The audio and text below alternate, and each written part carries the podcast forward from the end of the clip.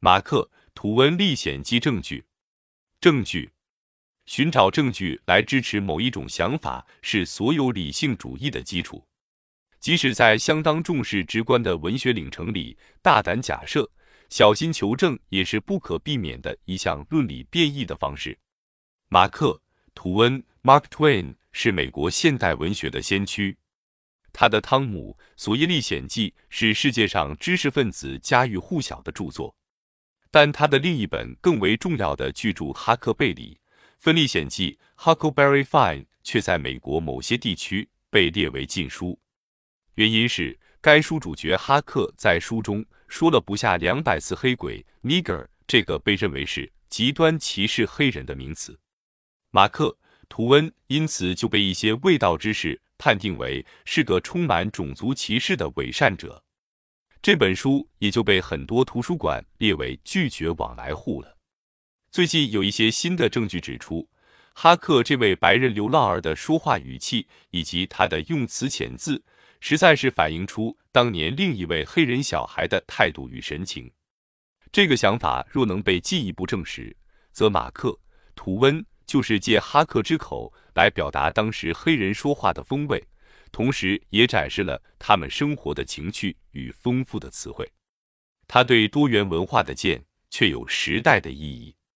那些急着要进他的书的人，也是以小人之腹夺君子之心了。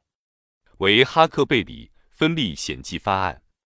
德州大学文学系的一位女教授，在一八七四年十一月二十九日的《纽约时报》上找到了马克·图温的一篇短文，非常生动地描绘了一位叫吉米的黑人小孩的整个说话神态。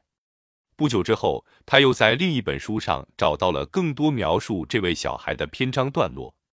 从这些零零碎碎的印象里，他忽然联想到，哈克说话的神态与用语，实在像极了这位黑人小孩。这个想法使他立刻抓起《哈克贝里芬历险记》，前后仔细阅读二十余次，中守定了哈克就是吉米的想法。他们两人有非常相似的家庭背景，父亲都是好吃懒做，且经带酗酒打人。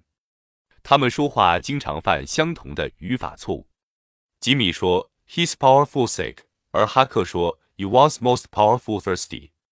吉米和哈克都用 drowned 来表示淹死了，而汤姆的说法则是 drowned。再者，两个小孩都喜欢带着死猫到处乱跑。这些证据一再支持哈克其实就是那位黑人小孩的化身的说法。这个想法使得哈克贝里芬历险记不再被排斥。白人说黑鬼是大逆不道，但如果黑鬼是出自另一个黑人，就一点问题也没有。